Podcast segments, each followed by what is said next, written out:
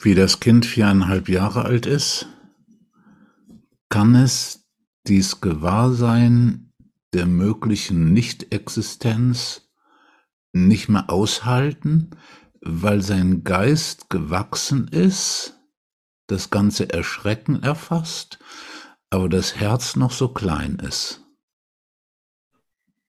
Und dieses kleine Kind muss das und den Abgrund, der damit verbunden ist, wegstellen. Das kleine Kind stellt es beiseite und sagt, da kann ich mich erst drum kümmern, ab 16. Und inzwischen findet es eine Stütze im Lernen, im Tun, im Sein, im Tore schießen und allem Möglichen.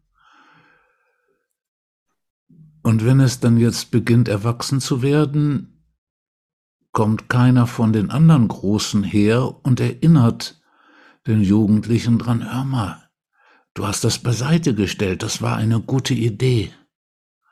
Und jetzt langsam ist es an der Zeit, es hervorzuholen. Jetzt ist es an der Zeit, damit du jetzt weiter wachsen kannst, ist es an der Zeit, dich damit auseinanderzusetzen und einzulassen. Jetzt bist du größer geworden und dein Herz auch und dein Vermögen, Gefühle und auch das Nichtsein auszuhalten, ja überhaupt denken zu können. Das Kind muss es beiseite stellen, nicht nur weil es die Gefühle nicht aushält, sondern weil es das nicht denken kann. Der Geist mit viereinhalb wächst, um es zu erfassen, aber ist bis zwölf, dreizehn nicht in der Lage, es erfassen zu können, weil da ein Perspektivenwechsel stattfindet, in der Lage zu sein, das Nichtsein zu erfassen. Ja, und niemanden hilft diesem 16-Jährigen oder der 16-Jährigen, sich dem jetzt in Ruhe zuzuwenden weil auch die Großen, die da sind, ein stillschweigendes Übereinkommen getroffen haben.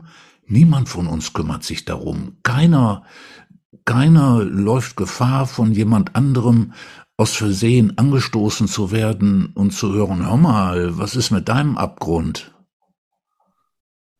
Eine Übereinkunft zu ignorieren und stattdessen gemeinsam beschäftigt zu sein, beschäftigt zu sein und beschäftigt zu sein, weil das scheint den Halt zu geben, nicht in die Nähe dieses Abgrundes zu kommen.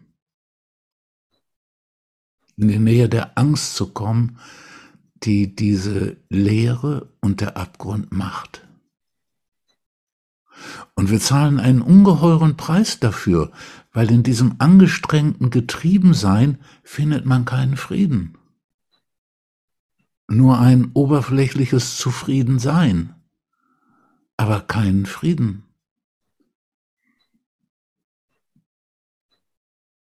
Ja, und deswegen, um aufzuwachen, kommt man nicht dran vorbei, sich damit auseinanderzusetzen, und das sagt dir die Sehnsucht, die du fühlst und erfährst.